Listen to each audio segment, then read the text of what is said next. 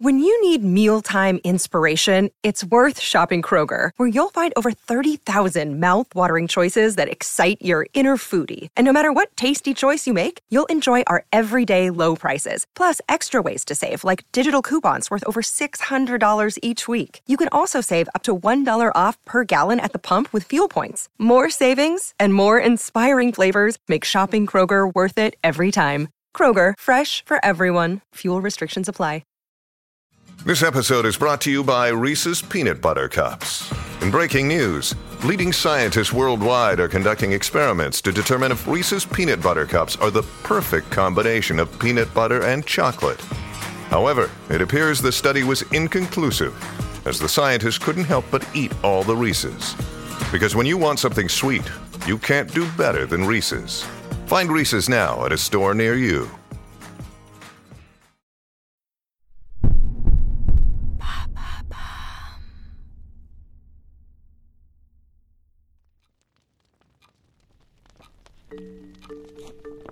Un jour de 2015, en France, Eric est confortablement installé dans son canapé. Dans ses mains, il tient le livre L'Atlas des îles abandonnées. Eric est un game designer de renom. Il a gagné sa notoriété grâce à sa série de jeux vidéo à succès, Les aventures de l'oncle Ernest. Ses créations plongent les joueurs dans des mondes empreints de l'esprit de romans d'aventure classiques. Ces jeux, à l'image des écrits de Jules Verne, transportent les joueurs dans des récits palpitants et emplis de mystères. Ce jour-là, Eric se trouve confronté à un nouveau défi. Son prochain jeu vidéo exige la création d'un archipel fictif. Pour accomplir cette tâche, il fait des recherches documentaires. Il réunit des informations et des inspirations pour donner vie à ce nouvel environnement virtuel. Alors, dans le calme de sa maison, Eric lit l'Atlas des îles abandonnées. Les histoires qu'il découvre sont tout sauf banales. Des récits d'îles oubliées, d'explorateurs intrépides, de trésors perdus et de mystères non résolus. Au fil de sa lecture, il est captivé par ces récits. Il prend des notes méticuleuses sur les détails les plus fascinants. Chaque paragraphe, chaque anecdote éveille en lui son imagination débordante. Puis, parmi toutes ces histoires captivantes, un récit en particulier attire son attention. Une histoire qui va bien au-delà des trésors perdus une histoire qui va le pousser à aller plus loin que jamais dans sa quête de découverte. C'est le début d'une aventure qui durera de nombreuses années.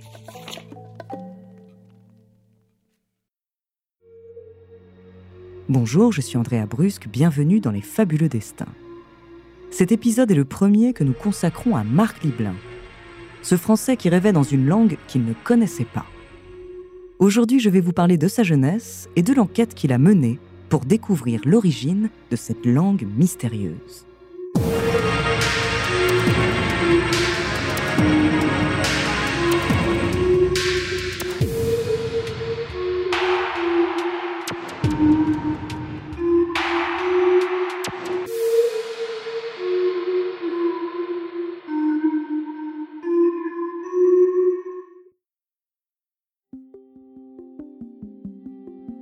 Marc Liblin naît dans les années 1940 en Franche-Comté, au sein d'une famille qui détient la fonderie locale. Sa vie semble toute tracée, il est destiné à prendre les rênes de l'entreprise familiale. Une tradition qui existe depuis ses grands-parents. Dès son enfance, Marc se révèle être un enfant solitaire doté d'une curiosité insatiable. Son destin prend une tournure inattendue lorsque, dès l'âge de 6 ans, des songes énigmatiques commencent à hanter ses nuits. Ses rêves mettent en scène un homme âgé, un parfait inconnu, qui lui enseigne une langue qu'il ne connaît pas. La fréquence de ses rêves est telle qu'à un moment, Marc est capable de parler cette langue, mais sans en comprendre la signification, ni même savoir si elle existe réellement. Le temps passe, Marc a maintenant 33 ans. Il vit dans la même ville qu'il l'a vu grandir, travaille dans la fonderie familiale, est marié et père de deux enfants. Marc essaie d'avoir une vie posée comme tout le monde, mais une insatisfaction le ronge. Ses rêves persistent et hantent toutes ses pensées. Alors que son mariage traverse des moments difficiles, Marc décide de tout abandonner. Il veut comprendre cette langue qu'il semble connaître. Il décide d'aller en Bretagne pour trouver des réponses. Marc arrive à Rennes en plein cœur de l'hiver. Là-bas, il trouve un emploi en intérim, mais son travail est précaire. Il ne gagne pas beaucoup d'argent et certains mois, il a du mal à pouvoir s'acheter à manger. Pour pouvoir se nourrir, Marc doit fouiller les poubelles des restaurants. C'est pendant cette période compliquée que Marc va rencontrer quelqu'un qui va changer le cours de son histoire, un professeur qui, touché par sa situation, va le mettre en relation avec des scientifiques. Ces derniers vont alors l'aider à percer le mystère de la langue inconnue qu'il entendait dans ses rêves. Pendant deux ans, les linguistes alimentent une énorme machine qui analyse les sons étranges prononcés par Marc. Mais en vain. Malgré différentes théories, aucune langue connue ne correspond totalement. Mais les chercheurs ne se laissent pas décourager. Ils ont une dernière idée, aller au port de Rennes pour demander aux matelots s'ils connaissent cette langue mystérieuse. À l'Aquarium, un petit bistrot de Rennes, Marc Liblin explique sa situation à un groupe de Tunisiens. Soudain, un homme accoudé au bar intervient. C'est un ancien de la marine et il déclare avoir entendu ce dialecte. L'homme avoue à Marc qu'il ne comprend pas la langue, mais il connaît une dame qui parle exactement comme ça. Et elle est originaire de Rapa Iti, une île minuscule de Polynésie française perdue au cœur du Pacifique. Elle réside également à Rennes avec ses deux enfants dans un logement HLM et s'appelle Meretuini.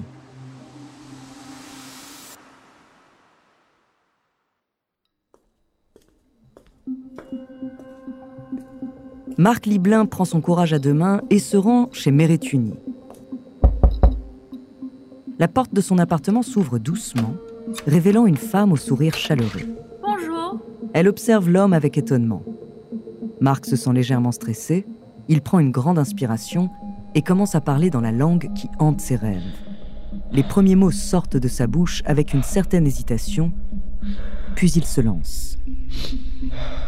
Meretuni écoute attentivement, ses yeux de plus en plus écarquillés. À la grande surprise de Marc, elle commence à répondre dans la même langue. Pour la première fois de sa vie, il se sent compris. Des larmes de bonheur inondent ses joues. L'émotion submerge également Meretuni et elle prend Marc dans ses bras. Elle l'invite à entrer dans son logement et lui explique qu'il s'agit d'un dialecte en voie de disparition, uniquement parlé sur l'île de Rapaïti, peuplée d'environ 500 habitants. De plus, la version parlée par Marc est encore plus ancienne que celle employée actuellement, ce qui laisse penser qu'il maîtrise une variante ancestrale de la langue de Rapa. Quelques années passent. Marc Liblin se met en couple avec Meretuni et ensemble, ils partent à Rapa. Située à 1400 km au sud de Tahiti, on la surnomme la petite sœur de l'île de Pâques. Une fois arrivé, Marc a hâte de rencontrer Teremaeva, le père de Meretuni, l'un des sages de l'île. Le couple imagine que peut-être il saura pourquoi Marc est capable de parler leur langue. Cependant, très vite, nos amoureux déchantent. Les habitants de Rapaïti sont réticents à l'idée d'avoir cet homme blanc qui vit parmi eux. Mais Marc ne se laisse pas abattre. Il va montrer aux insulaires qu'il est digne de confiance et qu'il est prêt à s'engager dans leur communauté. Avec le temps, les habitants de l'île finissent par l'intégrer. En découvrant cette énigmatique histoire, Éric Viennot ressent un besoin irrépressible de percer ses mystères. Les questions surgissent. Comment est-il possible qu'une langue inconnue puisse être apprise dans les rêves? Déterminé à satisfaire sa curiosité et à dévoiler la vérité derrière cette intrigue, il se résout à mener une enquête approfondie. Avant de continuer cet épisode, nous voulions vous remercier pour votre écoute. Si vous voulez continuer de nous soutenir, abonnez-vous à la chaîne Bababam Plus sur Apple Podcast. Cela vous permettra une écoute en avant-première et sans interruption. Ou bien écouter ce message de notre partenaire sans qui ce podcast ne pourrait exister. On se retrouve tout de suite après.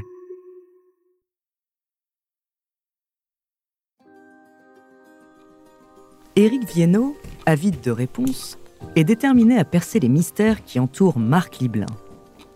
Son obsession le pousse à fouiller des archives, des documents anciens et à recueillir des indices. Il commence par rassembler des prénoms, des noms et des photos des personnes qui ont accompagné Marc dans son périple. Peu à peu, un tableau se dessine devant lui, décrivant le parcours de Marc. Un jour, grâce à Internet, il découvre un livre qui mentionne l'histoire de Marc. Son excitation monte il s'empresse de l'acheter déterminé à être celui qui percera son mystère. Avec le livre entre ses mains, il tourne frénétiquement les pages à la recherche du récit qui l'intéresse. Et puis soudain, devant lui, les mots lui sautent aux yeux. Eric tombe sur un résumé de cet homme énigmatique. Ses yeux dévorent les pages alors qu'il apprend que Marc a quitté ce monde le 26 mai 1998. L'auteur de l'ouvrage prétend avoir rencontré une femme nommée Mérétuni qui a rempli sept malles entières de notes et de recherches liées à la vie du jeune homme et à l'île. Ces précieuses archives semblent être la clé de voûte pour comprendre ce mystère. Eric se passionne pour les détails de la vie de Marc. Il découvre des anecdotes sur son parcours avec sa famille, perché sur la colline au-dessus du village. Il apprend que Marc, sujet au vertige, marchait agrippé à quatre pattes sur les collines.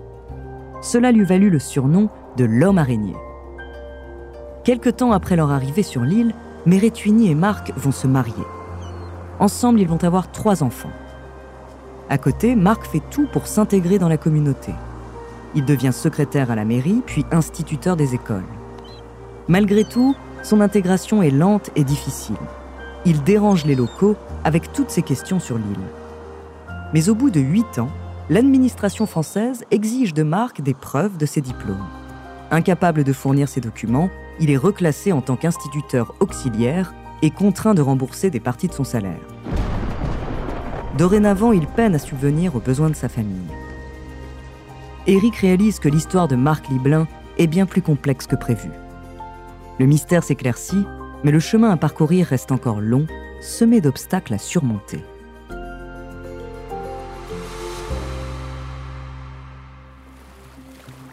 Après en avoir appris un peu plus sur Marc, Eric veut en savoir davantage sur l'île de Rapaïti. Il découvre que c'est l'un des endroits les plus isolés du monde, une minuscule île perdue au milieu de l'océan Pacifique. Pour atteindre Rapa, il n'y a pas d'autres options que de prendre le bateau depuis Tahiti. La traversée dure cinq jours. De plus, le bateau ne dessert l'île qu'une fois tous les deux mois environ. Les touristes sont rares. Pour séjourner sur l'île, il faut obtenir l'accord du Conseil des sages locaux on ne débarque pas à Rapaïti par hasard. L'isolement de l'île est l'une des raisons pour lesquelles les habitants ont continué à parler leur propre langue pendant longtemps. Cependant, le rapa, du même nom que l'île, n'est parlé que par les plus anciens. Cette langue est en voie d'extinction. C'est pourquoi il n'est pas étonnant que Marc ait mis autant de temps à trouver quelqu'un qui parle la langue de ses rêves. Soudain, Eric réalise quelque chose d'étrange il quitte son fauteuil pour prendre un livre qu'il a écrit, inspiré de ses jeux vidéo, Les aventures de l'oncle Ernest. Et là, il réalise que dans son livre d'aventure, la quête du héros se termine à Rapaïti. Eric reste bouche bée. Ce livre, il l'a écrit il y a 20 ans. De plus, il avait choisi cette île car elle correspond à l'île Lincoln dans 20 000 lieues sous les mers de Jules Verne. Pour lui, c'est un signe, il n'y a aucun doute, il y a quelque chose dans cette histoire qu'il doit décoder. Et si quelqu'un peut bien l'aider à trouver des réponses, c'est forcément une personne qui connaît Marc. Déterminé à entrer en contact avec tous les individus portant le nom de famille Liblin, il se lance dans une exploration sur les réseaux sociaux. Malgré de nombreuses réponses négatives, sa persévérance finit par porter ses fruits. Un jour, alors qu'il poursuit ses recherches en ligne, Eric parvient à entrer en contact avec une certaine Marie Liblin.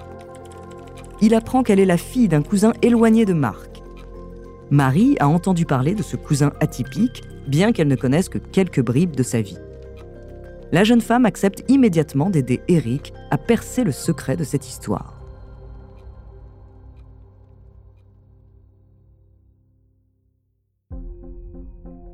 Plusieurs questions émergent au fil de leurs recherches. Les rêves de Marc ont-ils une explication rationnelle ou sont-ils liés à quelque chose de plus mystérieux? Qu'a-t-il révélé aux personnes qui partagent sa vie? Sont-ils les seuls à avoir vécu de telles expériences ou y a-t-il d'autres cas similaires? Eric et Marie sont déterminés à répondre à ces questions. Deux noms de chercheurs reviennent sans cesse autour de Marc. L'un de ces noms est celui du docteur Gérard Collin. Armé de patience et de persévérance, Eric se lance dans une quête sans relâche pour retrouver ce docteur. Il passe des heures interminables à fouiller sur Internet, à parcourir les pages jaunes. Les semaines passent et Eric ne trouve rien. Mais convaincu que le docteur Colin détient les réponses à leurs questions, il persévère. Finalement, après un nombre incalculable d'essais et d'appels sans réponse, Eric parvient à le joindre. Le son de la voix à l'autre bout du téléphone le remplit d'excitation. Il explique sa quête concernant Marc Liblin. Le docteur Colin, étonné et intrigué par la demande d'Eric, accepte de l'aider. Gérard Collin explique qu'il a assisté Marc dans ses recherches sur la langue mystérieuse. La dernière fois qu'il l'a vu, c'était à Paris, peu avant sa mort. Marc souffrait d'un cancer de l'intestin et avait été rapatrié en urgence pour être hospitalisé. Mais il était trop tard pour le sauver. Selon Gérard, Marc avait des capacités paranormales, dont celle de guérir des animaux. Eric écoute avec fascination. Puis, Gérard remonte dans le temps pour évoquer une visite dans une grotte en compagnie de Marc. Ce jour-là, Marc semble à l'aise alors qu'ils marchent ensemble dans cette grotte. Le jeune homme guide le scientifique, malgré lui, vers des recoins cachés de celle-ci. Puis, il se met à lui raconter l'histoire de la grotte et des scènes passées qui s'y sont déroulées. Alors qu'ils arrivent à des endroits spécifiques, le chercheur se fait une réflexion. Ces lieux ne sont connus que de quelques initiés et Marc ne peut pas avoir ces détails au moment de sa visite. L'histoire prend alors une dimension surnaturelle et un tourbillon de mystère menace d'emporter Eric loin des limites de la réalité. Avant de continuer cet épisode, nous voulions vous remercier pour votre écoute. Si vous voulez continuer de nous soutenir, abonnez-vous à la chaîne Bababam Plus sur Apple Podcast. Cela vous permettra une écoute en avant-première et sans interruption. Ou bien écoutez ce message de notre partenaire sans qui ce podcast ne pourrait exister. On se retrouve tout de suite après.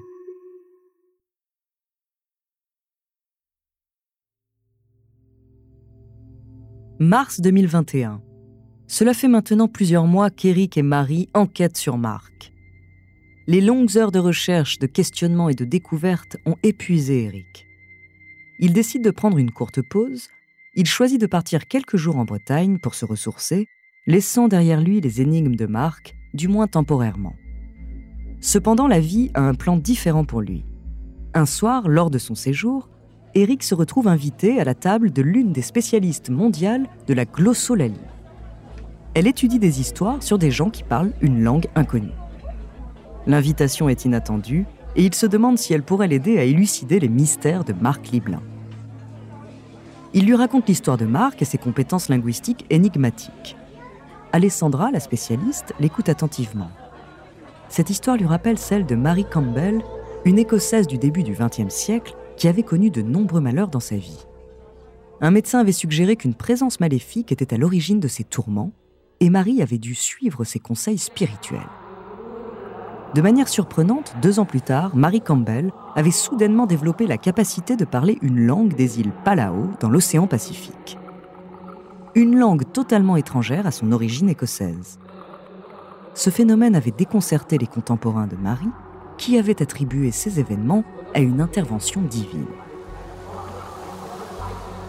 Alessandra explique à Eric que de tels cas sont souvent expliqués par le fait que le locuteur a été en contact avec la langue inconnue pendant sa petite enfance. Dans le cas de Marc, la question reste en suspens. Comment aurait-il pu côtoyer quelqu'un qui parlait le rapa, une langue si rare? Mais une autre théorie plane dans l'air, une théorie encore plus mystérieuse, celle de la réincarnation. Eric se souvient des mots du docteur Colin sur les dons de guérison et de médium de Marc et si la réponse à ces phénomènes n'était pas rationnelle? Le mystère autour de Marc Liblin devient de plus en plus complexe, défiant toute explication logique. Marie, déterminée à percer les mystères qui entourent Marc, fait des recherches sur sa famille. Grâce au réseau, elle réussit à retrouver les deux enfants de sa première union. Elle va alors apprendre quelque chose qui va l'interpeller. La fille de Marc parle également une langue inconnue et possède des dons de médium. Eric n'en revient pas. Cette enquête le surprend de jour en jour. Marie part ensuite à la recherche des enfants que Marc a eus avec Mérétuni. Rapidement, elle fait la rencontre de leur fille, ainsi que d'un des fils de l'actuelle union de Mérétuni. Eric est abasourdi. Ils sont désormais en contact avec toute la famille de Marc. Et plus important encore, ses proches sont prêts à les aider. Eric commence à entrevoir la possibilité d'avoir des réponses à ses questions. Tout d'abord, il apprend que Marc était en quête mystique. Depuis son enfance, il recherchait une sorte de porte vers une autre réalité. Son départ vers l'île, presque comme un exil forcé, a été guidé par une force plus grande. Dans sa théorie, Marc aurait pu être influencé par l'esprit d'un ancien de l'île qui cherchait à lui transmettre une connaissance particulière ou à accomplir une sorte de passation.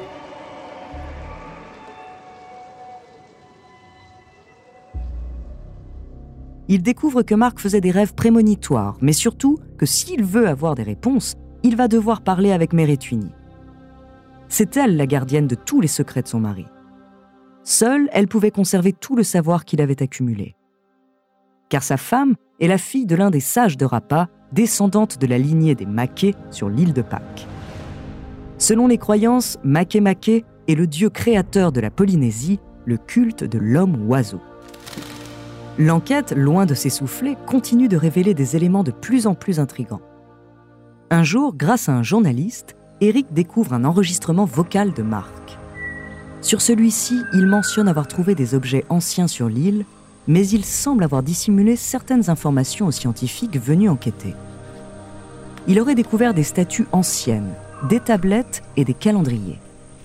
Des artefacts qui semblent revêtir une signification mystique. Pour les protéger, Marc les aurait dissimulés à divers endroits de l'île. De plus, Marc est capable de décrire en détail et de situer précisément sur l'île des objets d'un ancien temps. Cependant, ces derniers n'ont jamais été retrouvés. Néanmoins, le travail des archéologues confirme que ces objets auraient potentiellement existé aux emplacements qu'il a indiqués. Eric est intrigué. Il comprend que Marc était catégorique vis-à-vis de son savoir. Sa quête était personnelle et il semblait déterminé à prouver quelque chose d'énigmatique qui dépasse la simple compréhension humaine.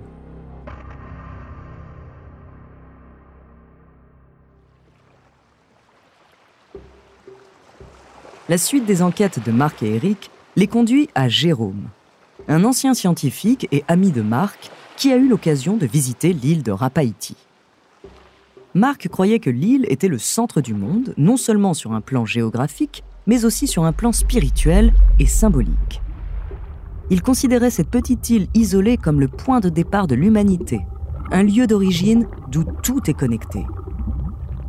Pour Marc, Rapaïti était bien plus qu'une simple île perdue dans l'océan. Il avait établi une connexion avec l'île de Pâques.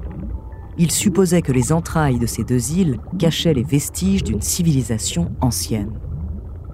De plus, les pyramides de Khéops en Égypte sont situées à l'antipode de Rapaïti. C'est-à-dire que ces deux lieux sont à deux points diamétralement opposés de la Terre. L'une des découvertes les plus frappantes concerne les schémas que Marc Liblin a réalisé d'un moai, ces célèbres statues monolithiques de l'île de Pâques. Marc prétendait que certaines de ces statues sont présentes sur Rapaïti et il a décrit en détail une statue miniature de 80 cm qui serait actuellement enfouie au fond d'une baie de l'île. Il en avait même noté l'emplacement précis. Cette révélation ouvre la possibilité que les îles de l'océan Pacifique aient des liens inexplorés entre elles ou que des éléments de la culture de l'île de Pâques aient été transportés à Rapaïti. Eric se trouve désormais immergé dans un univers qui dépasse les frontières du rationnel. La quête de Marc Liblin prend l'allure d'une exploration mystique des origines de l'humanité. Un voyage vers les profondeurs de la Terre.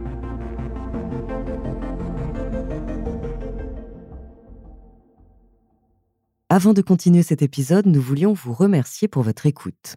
Si vous voulez continuer de nous soutenir, abonnez-vous à la chaîne Bababam Plus sur Apple Podcast. Cela vous permettra une écoute en avant-première et sans interruption. Ou bien écoutez ce message de notre partenaire sans qui ce podcast ne pourrait exister. On se retrouve tout de suite après.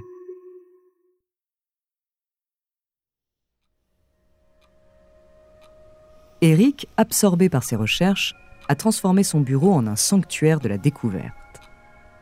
Les murs sont ornés de photographies de l'île de Rapaïti, de portraits de Marc Liblin et d'une carte détaillée de l'océan Pacifique.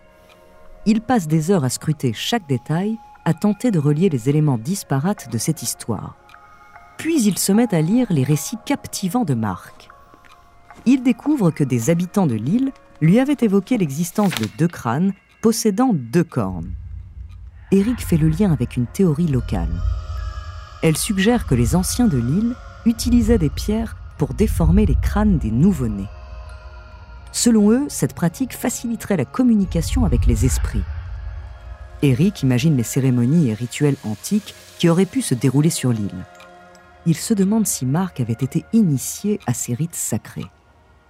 Marc, ainsi que d'autres habitants de l'île, auraient également mentionné la présence de lumières bleues mystérieuses. Les récits parlent de ces halos comme étant des manifestations d'esprit qui rendent visite aux vivants. Eric s'imagine alors les habitants de Rapaïti observant ces phénomènes dans le silence de la nuit.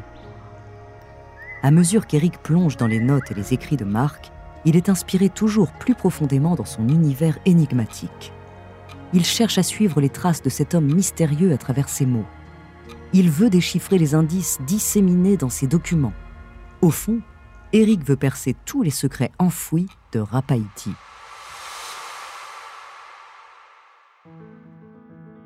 La quête d'Éric Viennot pour percer les mystères de Marc Liblin prend un tournant inattendu. En 2021, il trouve un producteur prêt à financer un documentaire sur l'histoire. Le tournage du film débute dans les paysages de la Haute-Saône et de la Bretagne, des régions qui ont joué un rôle majeur dans l'histoire de Marc Liblin. Parallèlement à ses recherches, Eric décide de partager ses découvertes avec le monde. C'est ainsi qu'il lance une newsletter. Rapidement, elle attire l'attention de milliers de personnes avides de connaître les secrets de Marc et de l'énigmatique île de Rapaïti. L'année suivante, en 2022, Éric, Marie et les enfants issus de la première union de Marc, Antoine et Hélène, décident de se rendre à Rapaïti. Cependant, en raison de circonstances imprévues liées à la guerre en Ukraine, Éric ne peut se joindre à eux.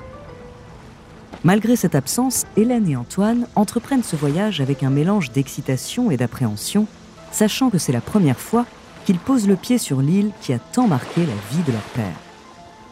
Pour eux, c'est un voyage empreint d'une signification profonde, une occasion de se rapprocher de leur père. Ils ne l'ont jamais revu depuis son départ pour Rapaïti en 1981.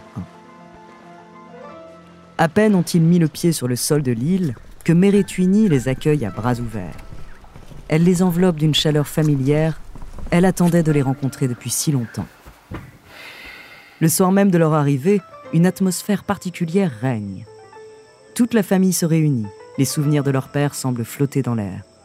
Des larmes de joie coulent sur les visages alors qu'ils partagent leurs souvenirs et explorent les lieux qui ont tant marqué la vie de Marc. Le lendemain de leur arrivée, on leur propose d'ouvrir sept malles ayant appartenu à leur père. Antoine et Hélène acceptent avec impatience. À l'intérieur, ils découvrent un trésor de souvenirs, d'objets, de documents et de notes qui semble renfermer les mystères de la vie de Marc et de l'île. La quête de réponses continue et les enfants sont prêts à découvrir les secrets bien gardés de leur père, enfouis dans l'histoire de Rapaïti. Après des années de mystère et d'investigation, le moment tant attendu de la révélation surgit enfin. Assise dans une pièce empreinte de secrets, Meretwini, la gardienne des mystères, décide de partager toute la vérité avec Antoine et Hélène. Elle prend une profonde inspiration et dit Si Marc a appris une langue inconnue, c'est parce que depuis son plus jeune âge, il était capable de s'engager dans des voyages astraux. Le voyage astral est une croyance selon laquelle l'esprit peut quitter temporairement le corps pour explorer d'autres dimensions. Chaque soir, pendant des années, l'esprit de Marc se rendait sur l'île de Rapa. Là-bas l'attendait un homme, Terei Maeva, le père de Merituni. Le sage prit le petit garçon sous son aile et lui enseigna la langue des anciens de Rapa. Merituni explique que la médiumnité de Marc découle de ce don spirituel. Les voyages astraux lui ont ouvert une fenêtre sur l'espace-temps. Ainsi, Marc pouvait voir le futur et le passé et se déplacer partout dans le monde avec son esprit. La vérité, bien que déconcertante, éclaire enfin les zones d'ombre qui persistent depuis tant d'années.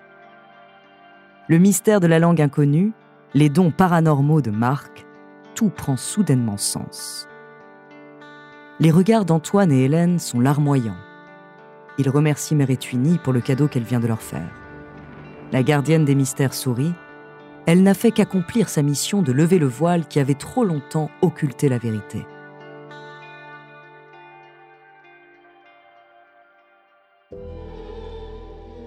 Éric Viennot est mort en 2022 à l'âge de 62 ans. Malgré cette tragédie, il réussit à achever l'écriture du livre qu'il avait tant souhaité consacrer à Marc, intitulé L'homme qui rêvait dans une langue inconnue. Le livre contient toutes les découvertes qui ont émergé des archives, des récits de témoins et des écrits de Marc. Il est le résultat de l'obsession d'Éric pour la vérité, son dernier cadeau à l'histoire de Marc Liblin. Quelques semaines après la publication du livre, Marie Liblin clôture l'aventure en envoyant la dernière newsletter aux 1500 abonnés. Que l'on croit ou non à cette histoire ne tient qu'au lecteur. Une chose est sûre, cette quête qui a débuté il y a des années continue de faire parler d'elle.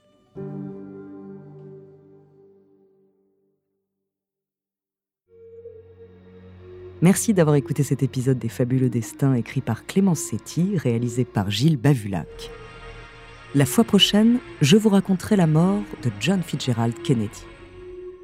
En attendant, si cet épisode vous a plu, n'hésitez pas à laisser des commentaires et des étoiles sur vos applis de podcast préférés.